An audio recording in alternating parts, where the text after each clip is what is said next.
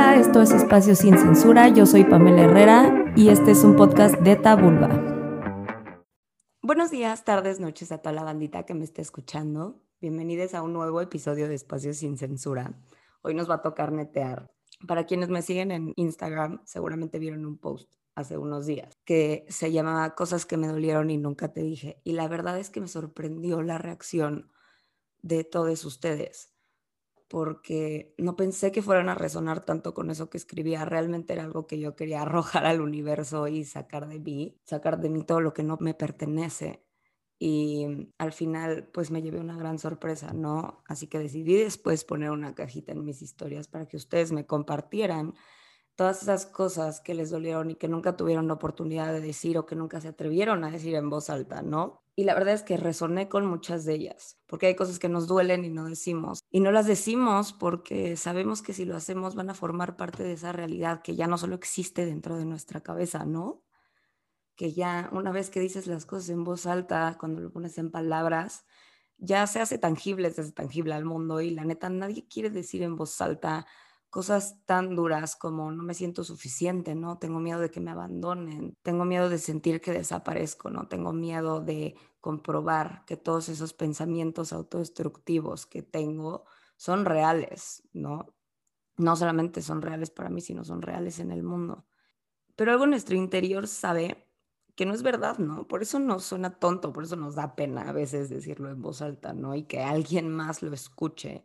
Pero yo aquí me pregunto, ¿Por qué no cuestionamos ese pensamiento cuando nos lo quedamos para nosotros mismos? Está cañón. Quiero leerles un par de estas cosillas en caso de que no hayan visto el post, profundizar sobre ellas. Y también un par de las que ustedes me pusieron, ¿no? Porque la verdad es que resoné con varias de ellas y, creo que merecen ser escuchadas. Bueno, la primera, y creo que es algo que podrán compartir conmigo, duele sentir que te dan por hecho. En lo personal ha sido como una daga para mí al pecho cuando siento esto, porque duele echarle todas las ganas a esa relación, ¿no? Sea de amistad, sea romántica, sea familiar, y no sentir que te aprecian, ¿no? Creo que es un trip que tenemos muchos de nosotros, ¿no?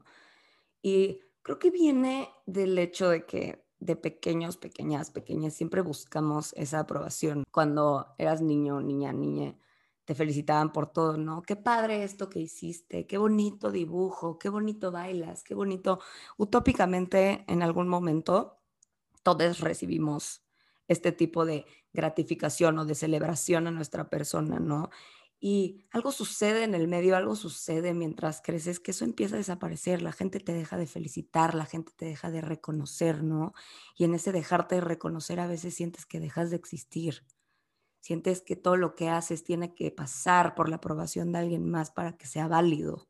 Y cuando dejamos de obtener esa felicitación o ese lo que sea reacción a todo lo que hacemos, no sé, creo que ese anhelo jamás se pierde al crecer. Pero es lo que les digo, o sea, de pronto ya, de pronto ya eres grande y no sé, como que tienes ese detalle con esa persona que quieres, ¿no? Tienes este logro o haces ciertas cosas que quieres que te reconozcan, ¿no? Y te importan y parecería que ya se hizo rutina, ¿no? Ya se hizo rutina que des un buenos días a esa persona que te gusta, ya se hizo rutina que siempre estés ahí para esa persona con la que tienes una amistad de años. No digo que tenemos que ser amables para que nos feliciten, no, para nada. Creo que esas cosas tienen que venir enteramente en nosotros, pero ciertamente hay cosas que hacemos del corazón y por venir de donde vienen, ese corazón también quiere un apapacho de regreso, no quiere una gratificación y quizá es algo del ego, pero es una realidad que lo queremos, que lo anhelamos.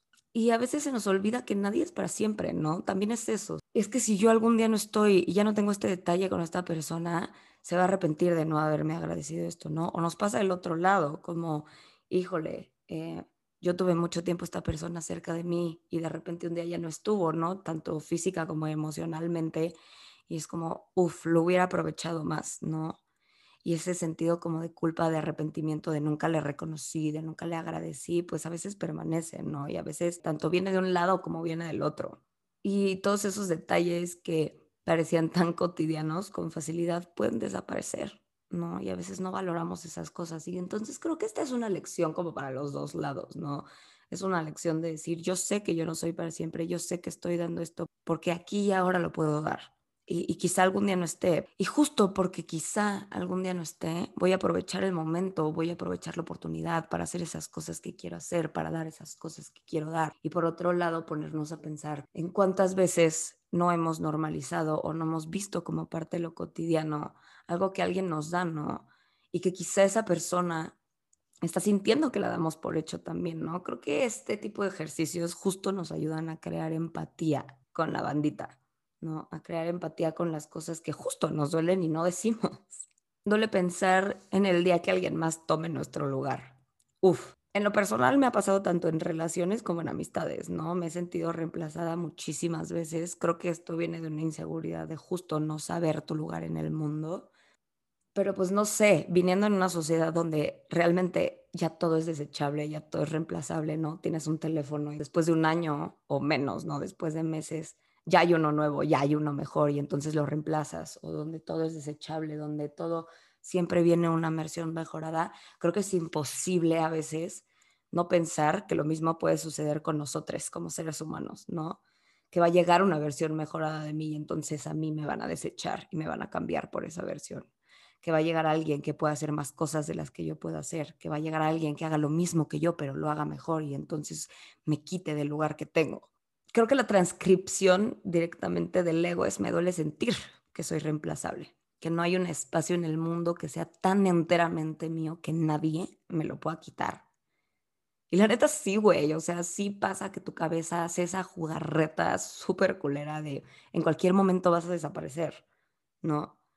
Y si tú me estás escuchando ahorita y alguna vez lo has sentido, te entiendo y porque, uff, como a mí también me ha pasado. Y de esto he aprendido que mi lugar soy yo. Y mientras sepa eso, cada vez que ese pensamiento regrese a mí, puedo recordar que nadie me puede desaparecer de mí. Yo, mi alma, habita en este cuerpo, habita en mi cabeza, pero habita un lugar, ¿no? Mi lugar soy yo, mi lugar son mis dimensiones. Y mientras tenga este lugar donde habitar, entonces podré tener miles a donde yo lleve este cuerpo, ¿no? Y creo que pensarlo así es muy bonito porque es saber que siempre te estás habitando, que siempre tienes un lugar, ¿no? Y que si ese lugar eres tú y lo habitas bien y lo habitas con amor y lo habitas con compasión, vas a poder sentir eso vayas a donde vayas. Me gusta pensar, ¿no? Esto que, que mi lugar, que el lugar que ocupo soy yo solita y me valido desde mi realidad, ¿no? Que de alguna manera es la única que puedo percibir enteramente duele darse cuenta que no eras para esa persona especial lo que esa persona era para ti. Y creo que esto viene un poco del poner tu validación en las manos de alguien más. O sea que si para mí tú eres súper importante, pues eso es algo que al final yo decidí, ¿no? Yo decidí darte ese lugar. Y de alguna forma querer que tú me lo des de regreso a mí es adjudicarte un papel o una responsabilidad que al final tú no elegiste, ¿no? O sea, es adjudicarle a esa persona un papel que ella no eligió. O sea, uno no elige una, uno una no elige el papel que tiene en la vida de otras personas, ¿no? Te lo pueden hacer saber y todo, pero al final tú decides el peso que tiene cada persona para ti en tu vida. Y la lección detrás de esto para mí ha sido, da porque tú quieres y no porque tú necesitas. Porque cuando das porque tú quieres, ahí termina la acción, ¿no? Ahí termina el ejercicio del dar yo te doy una flor porque a mí me nació hoy darte una flor. Yo no te di una flor porque yo quería una también, ¿no? Creo que también esto es un poquito de, de validar nuestras necesidades, ¿no? Y que si en algún momento sentimos que necesitamos algo de la otra persona, es mejor comunicarlo y decir, ¿sabes qué? Estoy sintiendo esta necesidad. Eh, creo que quiero esto de ti tampoco poniendo a la otra persona en una posición de que a huevo me lo tienes que dar, ¿no? Pero ya es muy distinto cuando las personas saben lo que queremos de ellas. Ahí sí, esas personas pueden decidir si nos lo quieren dar o no. Pero no puedes asumir que porque tú das algo, ese algo te va a ser devuelto, ¿no? En la misma magnitud o de la misma forma tampoco, porque quizá tú vas y tienes un detalle eh, material con una persona y esa persona te quiere corresponder eh, con palabras, ¿no? Me gusta mucho esta teoría de, del lenguaje del amor, que dice que, no sé si son cinco, la verdad es que les mentiría, pero bueno, básicamente habla de que hay varias formas de dar amor, ¿no? De manifestar amor. Hay dando tiempo de calidad, hay con palabras, ¿no? Diciendo qué guapa te ves hoy, eh, me gusta mucho lo que haces, ¿no? Reconociendo también qué chingona eres, también están los detalles, ¿no? Materiales, te doy una flor, te doy tal, y está el físico también, ¿no? Las manifestaciones físicas, te abrazo, te doy besos. Y a veces creo que se nos va un poquito eso, ¿no? Quizá mi manera de demostrar amor es siempre dando detalles materiales, ¿no? Te compro un... Y ni siquiera tienen que ser cosas muy caras, ya sabes, el simple hecho de, oye, este, fui al súper y vi un chocolate y sé que te encantan, entonces te traje uno hay personas que te van a devolver ese amor o te van a corresponder con un, ah, este, quizá yo tengo muchas cosas que hacer, pero hoy elijo pasar tiempo contigo, ¿no? Y tú dices, ah, bueno, es que estuvimos todo el día juntos, pero nunca me dio un chocolate. ¿Por qué no me dio un chocolate? Y creo que el abrir la mente a que también existen otras formas de manifestar nuestros sentimientos nos puede liberar muchísimo de la idea de idealizar el amor, ¿no? O de creer que solamente tiene una forma de manifestarse y entonces no sentir que nos, que nos corresponden. Y bueno, al final también existe la posibilidad de que no haya reciprocidad en ese dar, ¿no?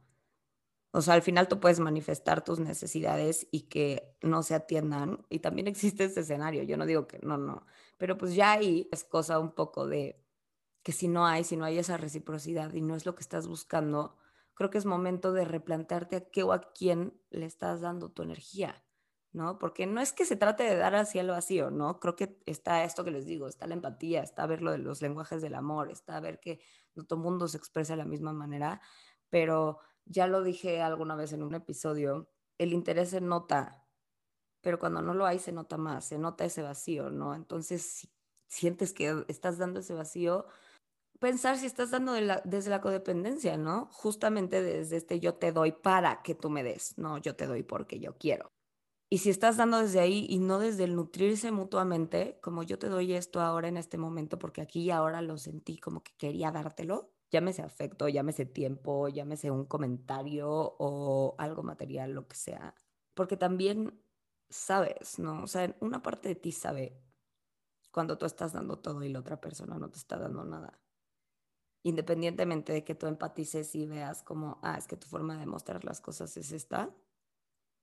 Hay veces donde de verdad, por más que intentes traducir ese interés, no hay nada para ser traducido. Comparto esto porque yo por mucho tiempo fui reina del autoengaño. Y es cabrón el autoengaño porque empiezas a justificar la indiferencia de las otras personas, ¿no? Ay, es que seguramente no me habla porque está muy ocupada. Y sí, obviamente va a haber momentos en la vida en donde efectivamente, ¿no? Alguien no te puede dar el tiempo que tú necesitas porque tiene otras cosas y quizá esas otras cosas también son parte de, tus, de sus prioridades, al igual que tú.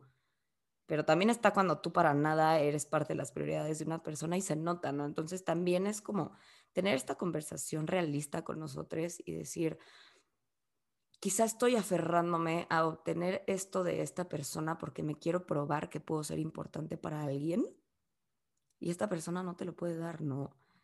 Y ahí entra entonces justo esta parte de autoestima, justo esta parte de trabajar el amor propio y decir, ¿sabes qué? Me voy a ir de donde me hacen dudar de mi valor como persona, ¿no? De donde no me están aportando, de donde no me están nutriendo. Sé que decirlo suena mucho, mucho más fácil que hacerlo. Sé que es mucho más fácil engañarte y justificar las acciones de alguien más, esperando que en algún momento eso cambie. Pero o sea, las cosas que te tienen que doler te van a doler y tú decides en qué momento vas a atravesar ese dolor para que eventualmente deje de suceder. Pero si tú aplazas y aplazas eso, lo único que vas a hacer es que el proceso sea más lento. ¿No? Y creo que verlo así puede ayudarnos muchísimo a decir, si quiero que este dolor acabe, si quiero que esta sensación que no me agrada, que me hace dudar de mí, que me tiene triste, que me tiene mal, termine, tengo primero que pasar por un momento incómodo, ¿no? O sea, la única manera de salir es atravesando. Tú decides cuando atraviesas y está bien si no te sientes listo, lista, liste ahorita, pero tienes que saber que en algún momento va a pasar. Voy a sonar como una tía, pero si es muy cierto esto de al mal paso darle prisa, quizá no prisa como tal, pero darle el, el espacio y el momento que tiene que tener, porque desde luego cuando hay un dolor que requiere ser atravesado, ahí se va a quedar hasta que lo hagas. Duele caer de las expectativas a la realidad me encanta esta frase. Alguna vez lo escribí de esta forma. Te caes de tus expectativas a la realidad y por eso te rompes. Y sí, porque hay pocas cosas tan peligrosas como idealizar a alguien. Y ojo, eh, o sea, es muy difícil no hacerlo porque tenemos esta idea de cómo deben de ser o cómo quisiéramos que fueran las cosas. Y le damos tantas vueltas, fantaseamos tanto que en el momento que llega alguien que potencialmente pudiera interpretar, entre comillas, ese papel que llevamos haciendo en nuestra cabeza, es como, uff, sí, tú, tú vas a hacer todo eso que yo siempre quise y esperé. Y es como, mm, ¿qué tanto esa persona realmente es lo que tú estás viendo? y qué tanto de esa persona estás viendo tú a través de tus idealizaciones, ¿no? De tú podrías ser esa persona que podría estar conmigo para siempre, tú podrías ser esa persona que me demuestra que no todos, no todas, no todos son iguales, tú podrías ser esa persona con la que voy a ese museo que fui alguna vez y vi una pareja y me encantó y tuve la fantasía desde entonces de yo ir con una pareja, ¿no? Solo porque me dijiste que, por ejemplo, te gusta el arte y entonces ahora, ¡pum!, yo eché mi cabeza a andar y ya hice mil ideas y mil escenas y mil películas que realmente estoy produciendo yo, ¿no? Que realmente nosotros somos directores, directoras de la película que está sucediendo en nuestra cabeza y simple y sencillamente estamos contratando personajes. Alguna vez en terapia me lo explicaron así y me voló la cabeza, porque sí es cierto que al romantizar nuestra vida, muchas veces tenemos ya idealizadas las cosas que queremos que nos sucedan y simplemente estamos esperando que llegue esa persona que pueda encajar en ese papel para que echemos a andar esa escena, ¿no? Pero la escena ya está planeada y se nos olvida que la vida no lo está. Entonces, cuando algo de esa escena que planeamos en nuestra cabeza no sucede tal cual lo imaginamos, nos genera una frustración enorme pero es tener esta conversación con nosotros mismos y decir, bueno, ¿qué tanto de esto yo estaba planeando y no sucedió como lo planeé? ¿Qué tanto realmente estoy dejando que las cosas sucedan por naturaleza propia y qué tanto estoy queriendo forzar a que sucedan como yo quería que pasaran? Y esto me lleva a la siguiente idea, a la siguiente cosa, que es que duele pensar que vamos a estar en el futuro de esa persona. Y eso no pasó. Va muy ligado a esto de lo valioso, lo romantizado que tenemos lo eterno. ¿No? Lo que es para siempre es lo que es real. ¿no? Lo hablábamos en el episodio de Amor Romántico. Y hace poco me hice esta pregunta y me ha servido mucho de verdad para ver lo absurdo que es esto a veces, ¿no? ¿Por qué buscamos un para siempre cuando ni nosotros lo somos? ¿Se han dado cuenta de eso? O sea, queremos que algo dure toda la vida, ni siquiera tú vas a durar toda la vida. Todo mundo expira en algún momento. ¿Y por qué queremos pensar que las experiencias no? Es una paradoja inmensa, ¿no? O sea, ¿por qué pensamos que todo lo bueno tiene que durar mucho? Me he puesto a pensar que las cosas duran lo suficiente y que cada vez que intentamos alargar algo que ya cumplió su plazo, poco a poco empieza a mermarse. Es como una pincelada que poco a poco va desgastando, o sea, hasta que al final ya no queda nada, ¿no? O sea, tú al principio tomas toda la pintura con ese pincel y ahí está, ¿no? La pintura es la experiencia y el pincel eres tú. Y poco a poco empiezas a pintar y de repente ya no queda nada, ¿no? Y es como si, si siguieras pasando ese pincel por el lienzo cuando ya no queda pintura. Es absurdo, ¿no? No tiene sentido. Y así la vida. No tiene sentido querer aplazar una experiencia que ya dio lo que tenía que dar. Esta me gustó mucho porque creo que todo el mundo lo ha sentido, o al menos yo sí. Duele pensar que necesitaba la aprobación de mis papás para ser feliz. Uf, qué duro, ¿no? Porque claro que utópicamente siempre deberíamos de estar sostenidos y apoyados por ellos, ellas, ellas.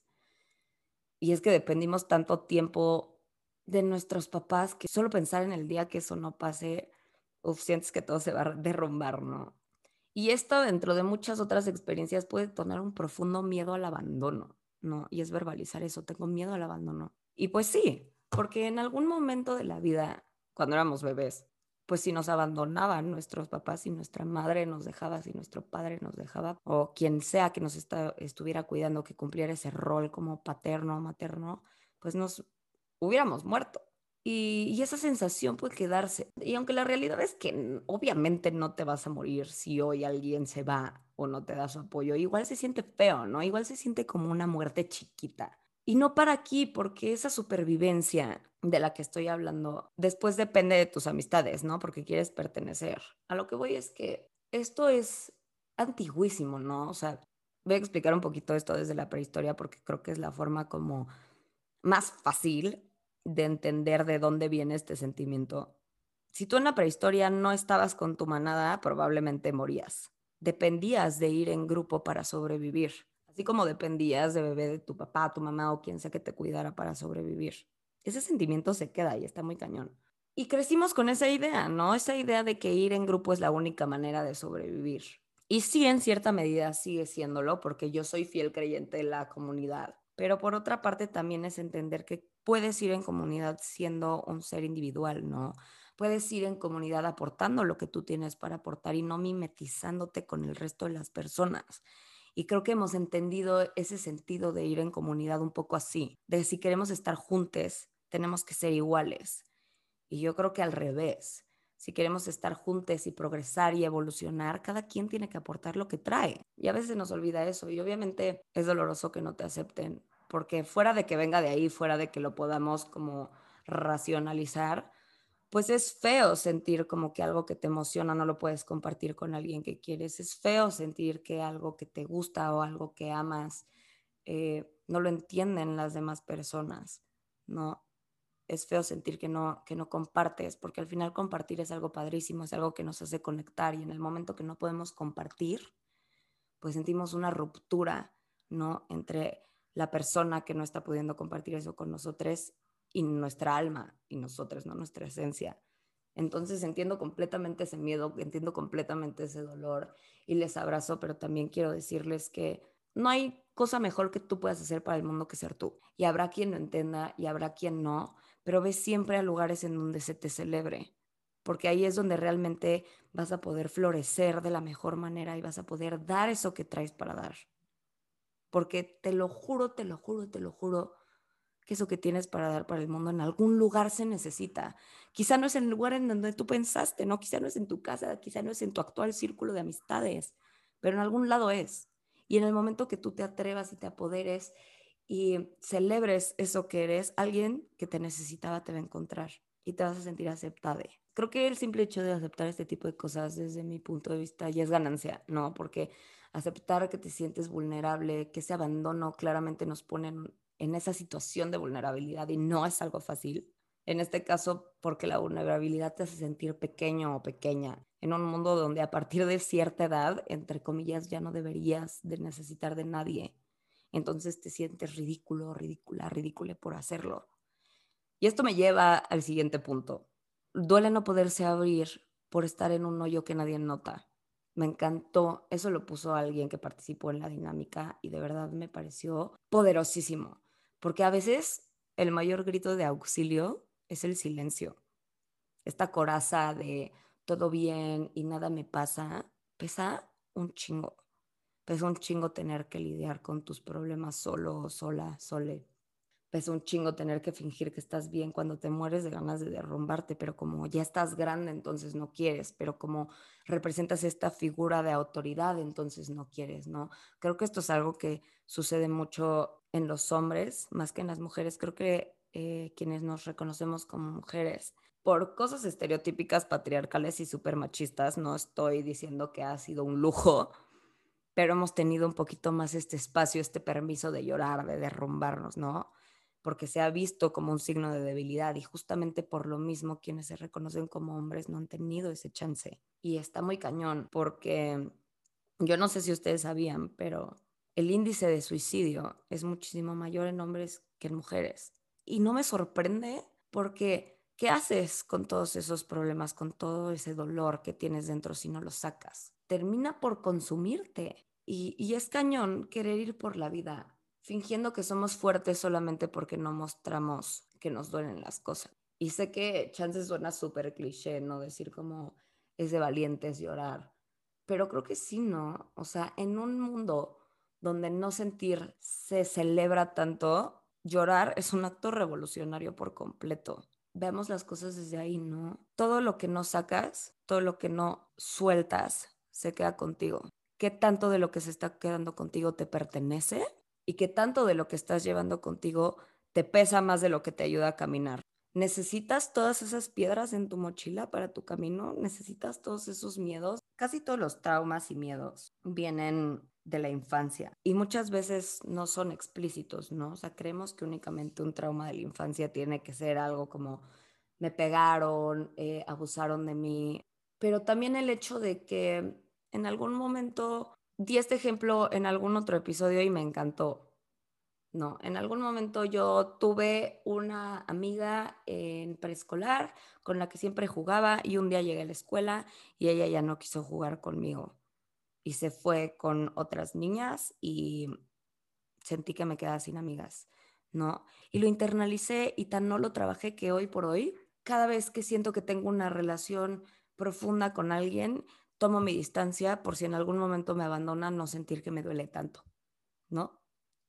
Y a lo que voy con estas cosas que nos duelen es que muchas veces son muy evidentes en relaciones amorosas, pero en realidad se traducen a relaciones familiares y relaciones de amistades, se traducen a todo.